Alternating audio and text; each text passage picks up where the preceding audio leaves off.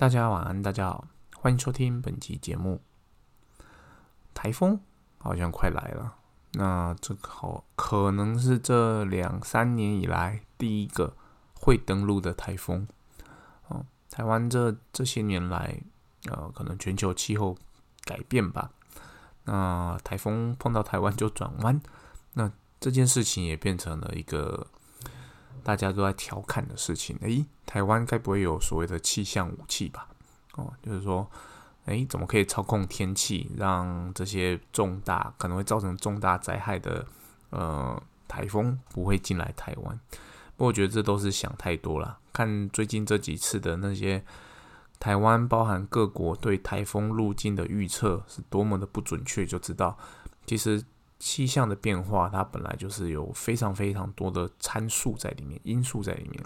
所以说，你要准确的预测出呃一个自然灾害的行进路线，它本来就是很困难的一件事情。哦，更别说你还要为预测它未来五天、十天的路径。我觉得这就像是你在预测明天的哦股市会涨会跌一样，基本上其实你是预测不到的，因为它有太多的变数在里面。哦，变数在里面，任何一个小小的参数的变化，它都可以影响到后面整体的大路线的改变。所以呢，我认为台湾应该是没有气象武器的啦哦，如果真的台湾有气象武器，我觉得那也是一件很棒的事情哦。那真的哪天需要用到的时候，也许我们是全世界唯一可以用台风去攻击其他人的国家。哦，开玩笑了。好，那延续上一集的话题哦，上一集有提到说，诶。我观察到日本的企业，它对于呃自己的刻制化的要求，它是会愿意付费的。就是说，他知道他要求的并不是制造商他所提供的标准的产品，所以他会愿意为了这个标准的产品而提供付费的服务。哦，那在台气的部分，呃，还是会有也有这样的公司，它是有 sense 的，但呃，我遇到绝大多数还是会比较偏向凹你啦。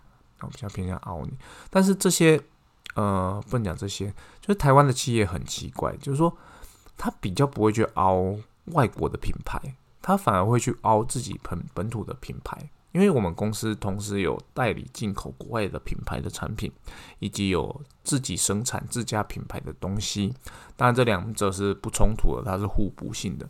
那觉客户呢，在遇到他要买的产品是代理产品的时候，通常呢，国外品厂商他是给你什么样的规格，给我们什么样的规格，我们就给客人是什么样的规格嘛。他们也不会熬，他们就是哦，好啊，那规格就是这样，那就这样吧。但是呢，对于遇到我们自己生产设计制造的产品，他会觉得啊，反正是你自己生产设计制造的嘛，那稍微变一下又会怎么样？可以帮忙这里修改一下吗？让它可以符合呃我想要的，那会不会付钱？再说，好再说。哦，所以我觉得这是一个文化上的不同，文化上的不同。那延续上周的话题，我去呃日本拜访这个客户，那呃跟着代理商一起去了。那当然，他也对我们家的产品提出了呃克制化的要求。那他提出来的要求，他现场也有跟我说明说，诶，为什么他想要有这样的克制化？他说，可因为场地空间的限制啊，所以他希望尺寸上，哦，可以根据他现场的空间去做调整。那因为什么什么什么，所以他应希望有什么样的功能啊？因为他现场的师傅习惯用什么样的操作方式啊？他希望诶有怎么样的变更等等的。嗯，那我在当下就跟他呃协商。那有一两个要求，我在当下就答应了，因为呃，他提出的理由，他说服我了啊。我认为这个是呃，确实，呃，我如果可以帮你克制化的话，可以让你更方便，而且这个对我们公司来说是容易的哦，是容易的。但有几个要求呢，最终呃，我在当下并没有答应他。我待会公司讨论之后，最终我们还是啊拒绝了，还是拒绝。那我拒绝的理由当然是公司这边其实不想要去做克制化，太大程度的克制化。那他的那个要求刚好是会动到一些基本的设计，等于说虽然说看起来是小小的克制化，但是呢，它整体的设计会必须要做非常大的变更，所以它并不是如想象中的那么的容易。那对此呢，呃，虽然说我拒绝了，但是我还是替他找了一个呃写折中的方案，就是说，诶，虽然说我没办法完全符合你想要的东西，但我有这样另外一个 option，在我当天拜访您的时候，我并没有提供给您，那我让你看一下哦，也许这个可以符合你的需求。他看一看之后，想了几天，跟代理商讨论一下，他觉得哦，OK，没问题哦，所以最终这个案子啊。啊，因为我们有承诺一些他想要的功能，那也承诺一些他想要的修改。虽然有一些我们拒绝了，但最终他下单了。那你说他有没有付费？当然有啊。他任何的呃设备变更，对我们公司来来讲，其实都是所谓的成本。所以他只要有变更一个东西，我就会把这个成本加进去；变更那个东西，我就把这个成本加上去。好。我觉得这是身为一个业务你应该要有的 sense。我们不能在外面呃答应别人的要求都说 yes yes yes，然后都 charge no charge no charge no charge，这太不合理了。所以呢，我的客人他只要跟我有任何的呃特殊的要求，我就会说好，我可以做哦，多少钱？好，我可以做多少钱？我可以做多少钱？啊，我不会直接的拒绝，但是我会报出一个价格给他，而这个价格。哦，多半是我经验上，诶，可能以前做过类似的修改，那公司有报价大概是多少钱，我就会直接给他这个价格，或者说，诶，我我看了他的要求，我觉得，嗯，他的要求并没有太不合理，那我们如我们可以帮助他，只是说这个成本的费用是多少，我就会跟公司讨论，诶，我们要不要做？那报价给他这样子。嗯，那在这种情况下呢，有些公司他会干脆就。哈，好啦好啦，那我就不修改了，买你标准就好了。其实你标准的我就够用了，那些额外的要求只是我自己想要的，那不是必要的哦。那我觉得这样很好啊，那我们就回归标准嘛。那有些公司他就愿意付那些呃特殊的修改的费用，那当然比例上，嗯，我觉得不到一半了，不到一半，绝大多数会退回 standard 的要求。那其实这就呃回头来看，如果我是一个业务，我。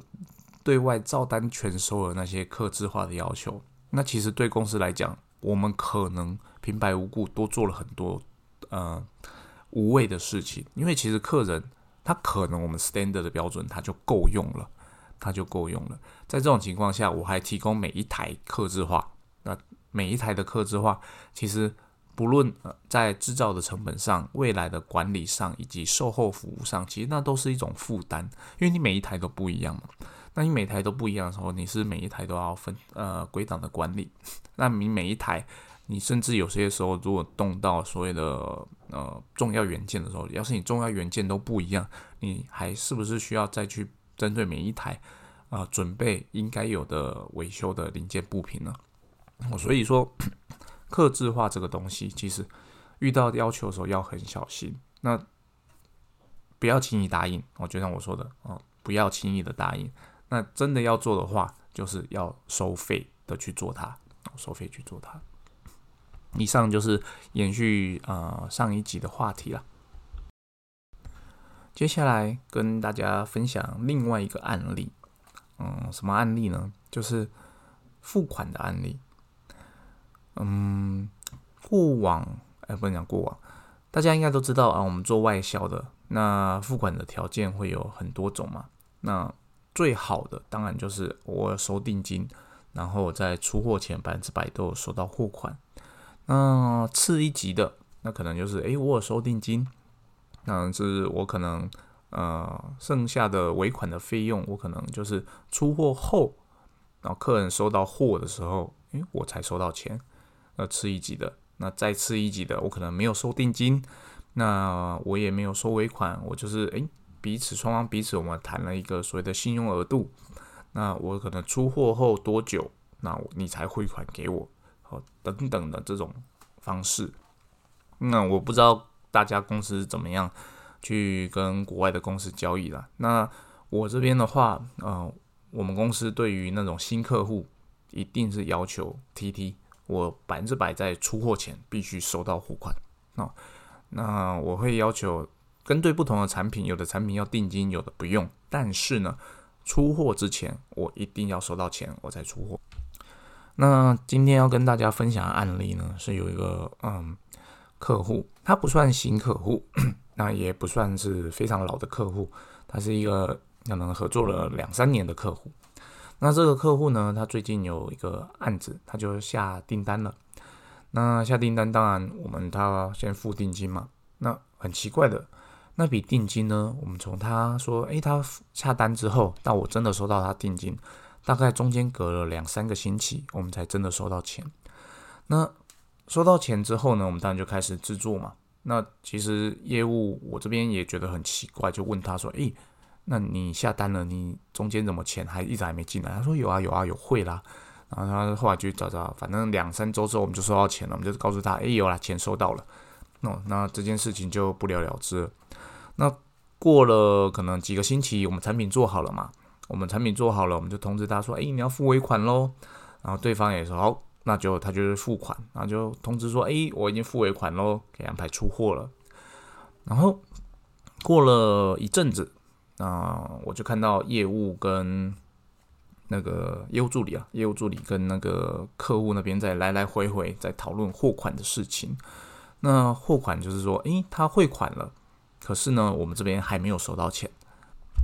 于是有一天，业务助理就来问我，诶，这批货我们能不能先出啊？对方有汇款了，那而且有汇款水单。那之前呢？呃，之前定金的时候也有发生这样的状况，大概两三周之后就有收到钱了。那我们能不能这批货能不能先出出去？因为对方有点急。好，针对这样的要求，一般而言，我不知道听众您会怎么做？我当下就问了一个问题。好，一般而言没错啊，因为正常来讲，汇款的流程就是对方 TT 那。照理说，我们在这隔天或隔两天，我们应该就要收到钱了。所以呢，当这一笔订单刚成立的时候，那时候定金哦，它会 run 这么久，两三个星期才来来到我们的银行，其实这本身就是一件很奇怪的事情。那这一次呢，尾款的时候，因为过了可能一一个多星期都还没有收到钱，所以其实这整个流程上就有一点问题。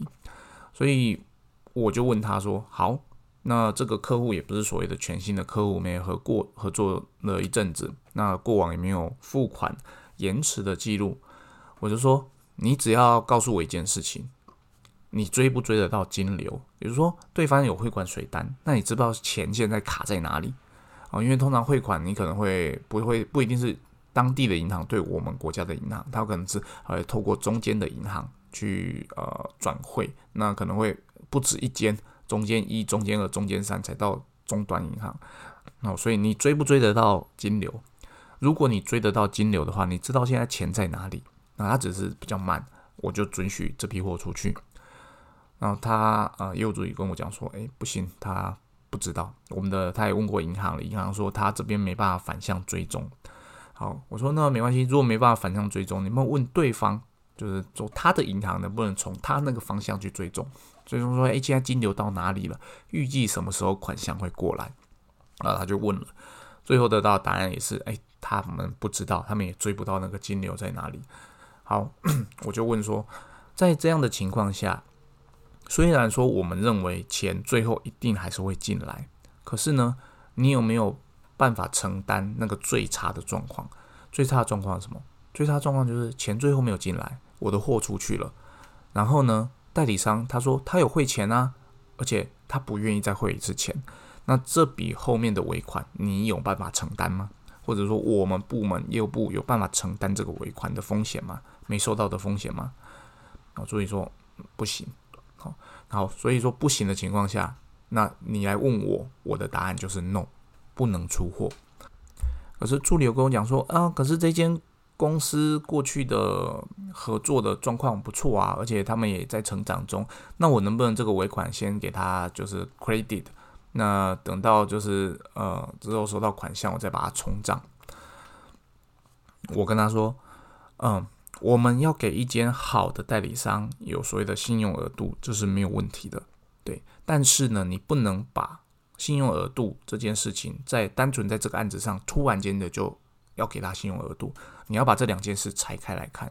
你要给他 credit 可以，哦，但是 credit 这个东西是我们双方同时认可，说，诶，好，我认可你是一个不错的 partner，那所以我愿意给你多少的信用额度啊？举例来说，十万美金，啊，像这样的信用额度或二十万美金，那这个信用额度是不是你所 OK 的？那这个信用额度我们可以用在什么样的产品上面？那还是其他，如果是其他产品，你还是得要付款。这些双方都必须有共同的共识。那你现在来跟我要求说，诶，你要把弄出一个 credit，让这批这批货先出去，那这完全不合理，因为你现在只是为了想要解决这件事情，弄出一个哦你自己认为的 credit。但你这个自己认为的 credit，跟我一开始讲的那个状况是一样的，你没有办法承担说这批货出去之后，你完全后面没收到钱的那个风险。哦，如果以往哦，他的汇款都是哦，可能一两天之后就到了。那你现在跟我申请说，这间公司你未来想给他 credit，我可能还会放心。但是呢，现在就是明明他的这个金钱的流向，他是追踪不到的，而且他也比一般正常的时间多了这么的久，所以我看到了风险在里面。当我看到风险在里面的时候，你现在跟我要求这个，我就不会同意哦，因为这个是我不可掌控的东西。哦，所以这边来讲，就是跟大家说，遇到这样的状况啊，其实我只有一个建议啦，宁可让客人等，你也不要去承担这个风险，因为这个风险，呃，怎么讲，动辄损失的就是你的尾款。那你有尾款，一般来讲你不会少吧？你尾款少说也是五十个 percent。啊，多的话可能是七八十个 percent，然后看你定金收多少嘛。在这种情况，你一笔订单你损失这么多的钱，你要多少笔的订单你才有办法去赚回来？所以说呢，这边如果呃最近您有遇到这种付款追不到金流的状况，我会建议说要审慎一点啦，审慎一点，宁可让客户那边等，也不要贸然的出货。那。对于这样的状况，你有什么样的办法可以去避免，或者是说不要让它下次再发生？其实，在这种情况下，我们能做的事情大概就是让双方的银行跟银行间可以更呃怎么讲，金流可以更顺。那怎么样让金流更顺呢？因为每一间呃国内的银行，它跟国外配合的银行，其实有签约的银行啦，可能就有固定的哪些呃不同的银行。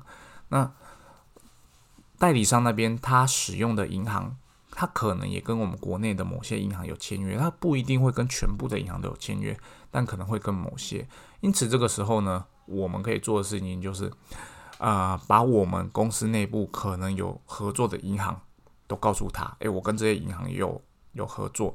那这些银行呢，他跟国外的哪些银行有合作，把它条列出来，把这份资料寄给代理商，跟他讲说，这些银行。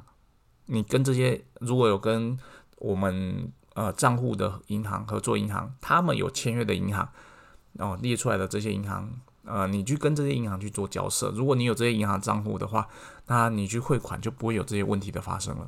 哦啊，如果他刚好没办法符合的话，也许去问他那边合作的银行，哦，秀这些名单给他们看，哪一间是他们有合作的，就是银行跟银行就是中间行啦。他他跟哪一间银行算是他们中间行有合作的？那至少说哦，找到一间比较顺的，不能找找到一间，找到一条比较顺的那个金流哦，未来就可以比较避免这样的事情发生。这个是当我们遇到这样的事情的时候可以做的事情。啊，以上就是今天节目想跟大家分享的，希望今天节目对大家有所帮助。那小弟我要出差一阵子，那我这一次出差，我认为我没有办法录节目。哦，所以在这边先预告，下一集可能会隔得稍微久一点。然哦，以上就是今天的呃节目内容，希望以上内容对大家有所帮助，拜拜。